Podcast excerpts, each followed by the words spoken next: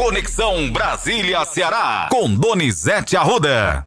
Parece que terminou a novela, as negociações, podemos dizer assim, entre Simone Tebet e o governo Lula. Ela aceitou ser ministra do Planejamento, mas ficou sem bancos oficiais. Olha, a Simone Tebet é ministra do Planejamento.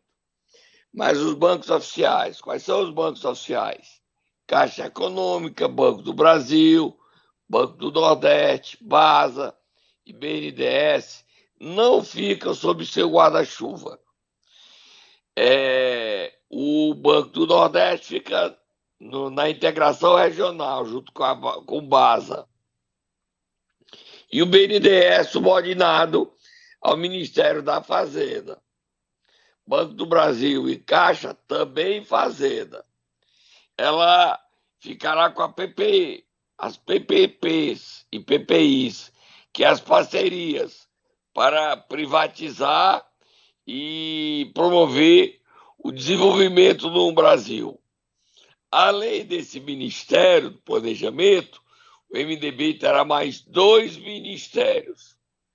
O Ministério do Transporte, com o Renan Filho, e o Ministério das Cidades.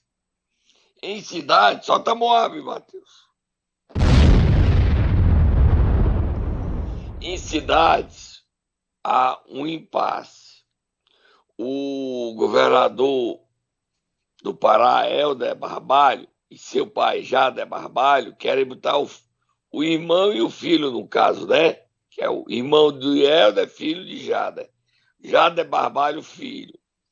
Mas a bancada resiste a Jader, filho, e o nome que surgiu foi de Eunício Oliveira, Contudo, o Eunício Oliveira prefere não ser ministro agora. Acredita ele que esse ministério é provisório, prefere ser nomeado no novo ministério. Ele não está errado, não, Eunício. O primeiro ministério sempre dura, tem um tempo útil de vida. E o Lula ainda falta indicar 15 ministros. Nós estamos na quarta-feira, o ano está acabando, a posse do Lula chegando, já é domingo, e o Lula ainda falta indicar 15 ministros. Muita gente, né, Matheus? Falta muita gente, Donizete Arruda, ainda para ser indicado. A gente fica aqui na expectativa para os próximos nomes que virão aí nos próximos dias. Vamos mudar de pauta já? Só para terminar, dizer o seguinte: a integração será do Elmar Nascimento, tá? Certo. E ele ontem estava discutindo quem seria o presidente do Banco do Nordeste. Quem procurou ele para tentar ser presidente foi o ex-presidente Romildo Rolim. Aí o Romildo procurou no lugar certo e errado, porque o Elmar era bolsonarista. Romildo tem uma foto dele agarrado ao presidente Jair Bolsonaro, rindo e todo feliz. Eu não acredito, ele quer ser indicado, mesmo sendo bolsonarista, mas há muitas resistências ao nome de Romildo Rolim. Ele procurou lá atrás o Guimarães e agora procurou o Elmar Nascimento para ser presidente. Eu não acredito que ele seja nomeado. Hoje o nome que tem é de Nelson Martins, mas é, se ele passar na lei das estatais, porque a mudança foi aprovada pela Câmara, mas não foi aprovado pelo Senado. Então ele hoje tem dificuldades para assumir a presidência por conta da lei das estatais. Agora a gente vira a página. Vamos virar a página então, Donizete, porque eu estou aqui com o, o, Globo em mãos e diz o seguinte: tem um trecho aqui da capa que diz o seguinte: PF, o mesmo grupo que plantou bomba no Distrito Federal e queimou carros. A Polícia Federal identificou que o mesmo grupo bolsonarista foi responsável por atos de vandalismo no dia da diplomação do presidente eleito Lula e pela tentativa de atentado à bomba no aeroporto de Brasília. E a gente, inclusive, tem um trecho aqui do George Washington falando sobre isso. Ele diz que não foi responsável por esses ataques que aconteceram no dia da diplomação e que ele foi abandonado Conta mais detalhes para a gente, frase Donizete. muito forte. Ele está se sentindo abandonado. E é um recado para muita gente que foi para a porta do quartel achar que é personagem da história e depois a história virou uma tragédia, como o George Washington hoje vive. Sem dinheiro para advogado, pode ficar anos na cadeia. Ele, que era um gerente de banco, foi ajudado, porque não tinha dinheiro para gastar o que gastou, comprando armas e explosivos. Vamos ouvi-lo. É, pessoal, eu, eu, fui, eu fui abandonado aqui, entendeu? Então, assim, eu não sei o que nem que falar. Hoje eu não estou confiando mais nem em mim mesmo aqui. Eu não sou criminoso. Eu sou uma pessoa trabalhadora que eu nunca entrei numa, na delegacia de polícia. Eu, eu fiz o artefato. Eu fabriquei, eu fa fabriquei ele do meu lado para ele atingir um porte de energia fora da cidade, indo ali em direção a Taguatinga. Poste de energia em direção a Taguatinga. Um poste duplo. Não, não vi. Naquela confusão eu estava como pacificador. Eu entrei entre uma. Eu cheguei depois de 40 minutos naquela confusão, entrei entre uma barreira do choque e um pessoal. Fui acalmar os ânimos, pedi até o comandante do choque para acalmar os ânimos. Ele era um dos cabeças encabeçando na frente da Polícia Federal. Ele entregou o Alan, hein? Exatamente, Donizete. Pelo que eu entendi, ele entregou o Alan, parceiro dele. E, outra coisa aí, o que é, que é interessante. O desespero já bateu, né? Muita gente achava que ia ter golpe, Forças Armadas e o ITV, tudo história de trancoso. Mentira, gente querendo se enganar. Só que ele agora está aí, é foi para Brasília, deixou parar, e está aí a situação dele. Está na papuda, preso. O advogado dele é bolsonarista, está por favor, mas não está fazendo um trabalho que requer, porque também está com medo de. porque está envolvido no mesmo rolo. E o Alan Diego, que foi quem colocou a bomba no caminhão, poderia ter matado 200 pessoas, está foragido e escondido. E todo mundo quer ficar distante dele. Veja se o senador Eduardo Girão promoveu o debate do Senado e ele apareceu lá. Veja se o Eduardo Girão veio há pouco defender ele, ou defender o Jorge Washington. Não defende nada, não abriu o bico está longe da história, se não se envolve com o terrorismo. E o Ibanês falou sobre a fuga de Alan Diego, que está foragido por Mato Grosso, mas está sendo perseguido pela Polícia Federal em todo o Brasil. Vamos ouvir o Ibanês, o governador do Distrito Federal? Vamos sim, Donizete. Inclusive, ele fala que todo esse acampamento montado em frente ao quartel ali em Brasília, está sendo desmontado, tudo isso já prezando a segurança no dia da posse do presidente Lula. Vamos ouvir. A gente aguarda novos, novos, novas operações até o dia da posse para que a gente possa desmobilizar todo esse pessoal que está aí. A gente tem é, consciência de que os movimentos, o Exército vem cuidando disso diariamente desmontando parte dos acampamentos, está acontecendo de forma bastante pacífica, graças a Deus. A mobilização está sendo feita pouco a pouco, isso tem trazido um ambiente de mais tranquilidade ali na área do QG do Exército. Tá aí. Tá todo mundo indo embora, Donizete. É, amigo, você sabe, só tá mais uma mobzinha aí pra mim. Você sabe quem é que tá viajando hoje para os Estados Unidos? Não me diga que é quem eu estou pensando, Donizete. É, sim. Não Está acredito. deixando o Brasil. E para quem imaginava que Lula não sobe a rampa, essa frase que é tão repetida nos grupos bolsonaristas, ele sobe sim a rampa, ele toma posse sim, e a gente já tem que se preparar é para criticar o governo dele, que isso é democracia. E quem está fugindo pela porta dos fundos, quem é? Vou lhe botar aí fria, não, eu vou dizer. Diga, Donizete. Presidente Jair Bolsonaro viaja para os Estados Unidos e onde pretende ficar lá dois meses. Ou ficar lá, é o desejo dele, ficar longe, porque ele teme, teme até mesmo ser preso diante de tantos problemas e tanta herança maldita que ele deixou no Brasil. Quem também está apavorado com a perspectiva de ser preso é o ministro da Saúde, Marcelo Queiroga. Era valentão, falava duro, mas agora a voz está mufinda.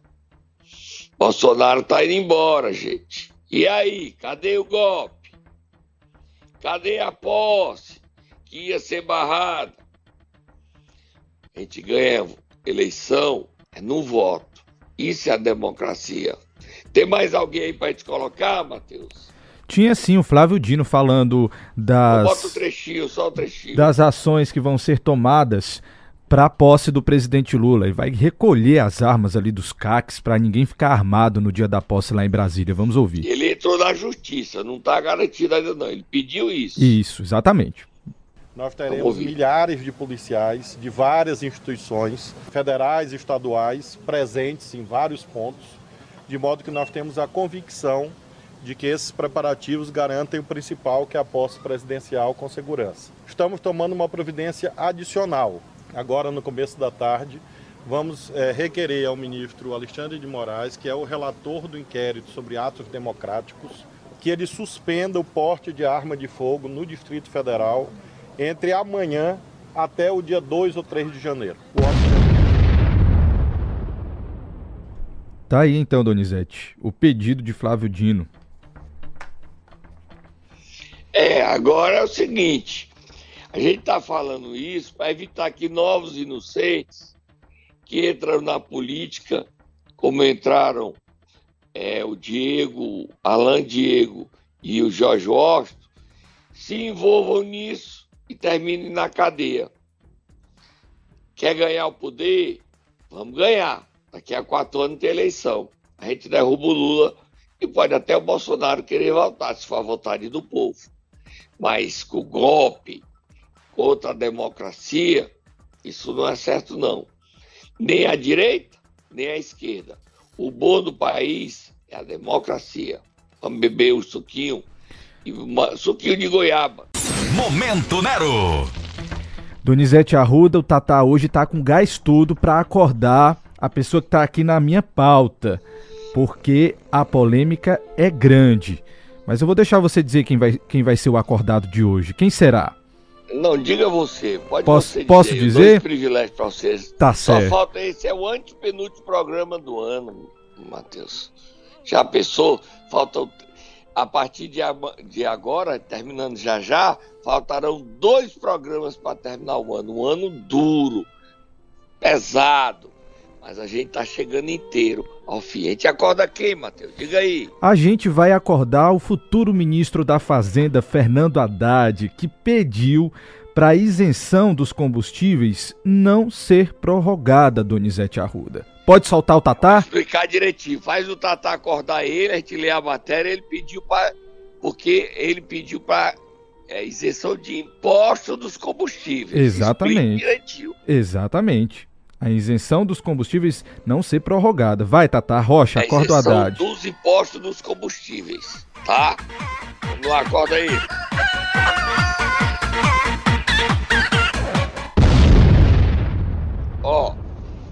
As isenções é o seguinte: é PIS, COFINS e CID.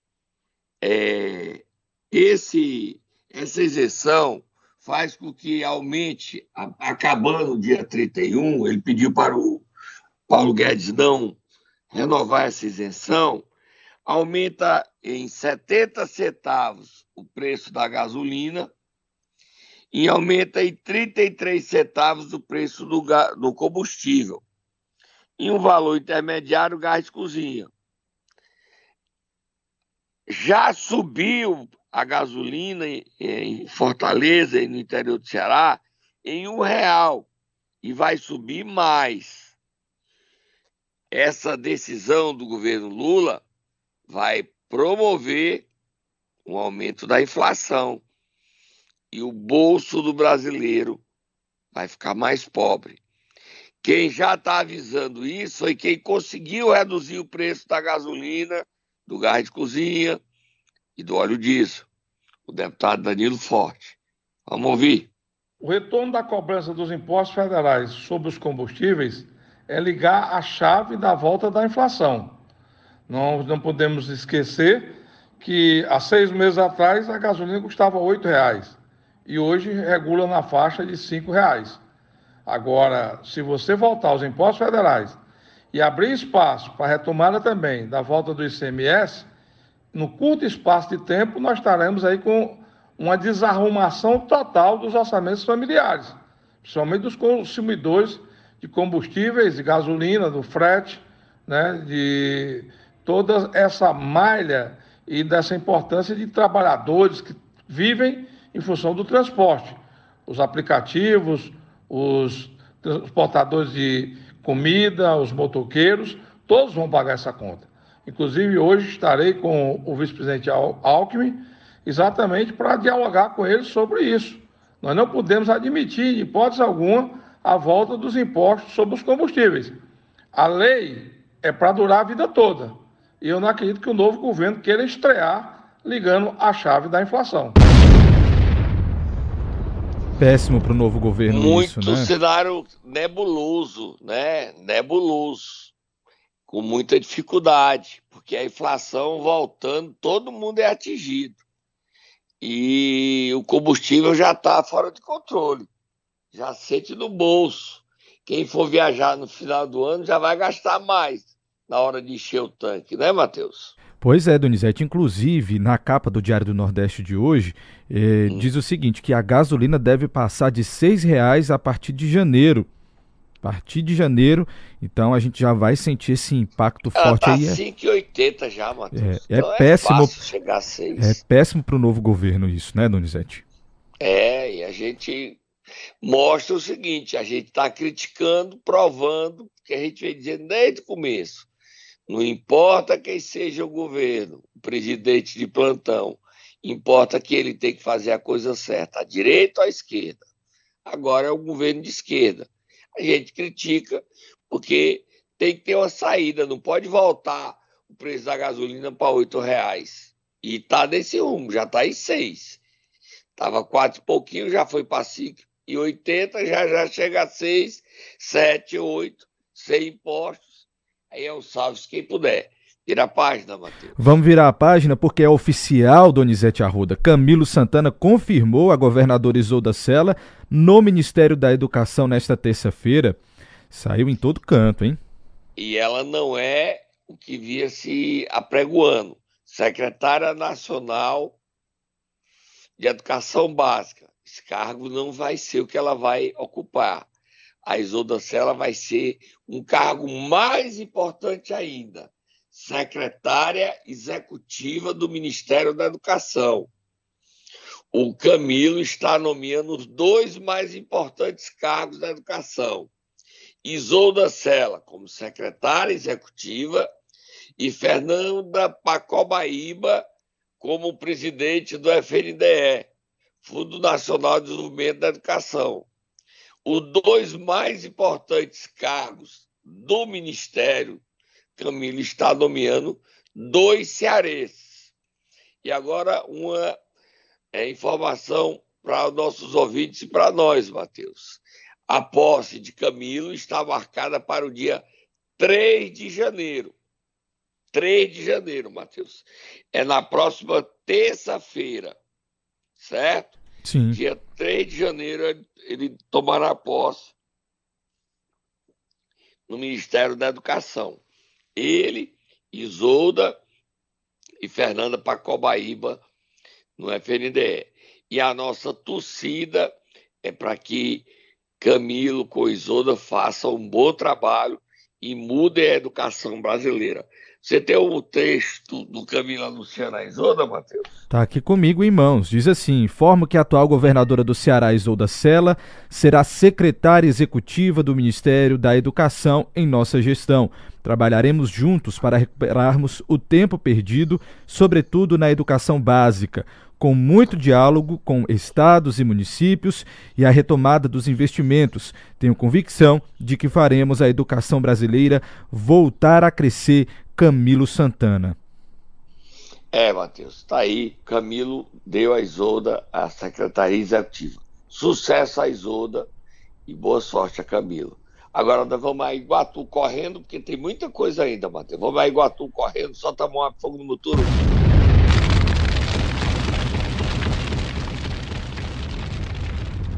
ministro Alexandre de Moraes concedeu liminar ontem, suspendendo as eleições do dia 5 de outubro, Matheus. O julgamento dessa decisão, se vai ter ou não eleições em Iguatu, e a decisão se o TSE reintegra Edinaldo Lavô e Franklin Bezerra, ou mantém a decisão do TRE caçando Edinaldo Lavô, está marcada para o dia 6 de janeiro, Matheus. A liminar, o Edinaldo Lavô não continuou, não retornou à prefeitura, ao cargo de prefeito. Continua afastado. Hoje, quem está como prefeito é sua esposa, presidente da Câmara, Eliane Braz. A partir do dia 1 vira prefeito de Iguatu, Ronald Bezerra. Ele pode ficar prefeito até o dia 6, se o Edinaldo voltar à prefeitura ao cargo, ou até o dia 5 vai ser adiado, não é mais dia 5, aí vai ter um, uns dias a mais, e aí o Ronald fica na prefeitura enquanto for marcada a nova data para as eleições do Iguatu. A dúvida: teremos eleições ou não teremos?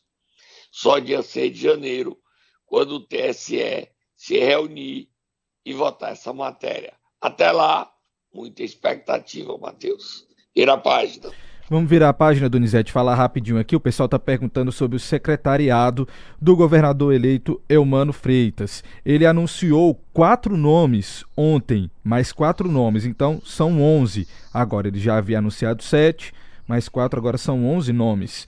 Vamos ver quem são os quatro nomes. Ele mudou, surpreendeu na Fazenda. A gente pensava que ia ser Alexandre Cialdini, ele continuou como secretário do Eusébio e ele anunciou Fabrício.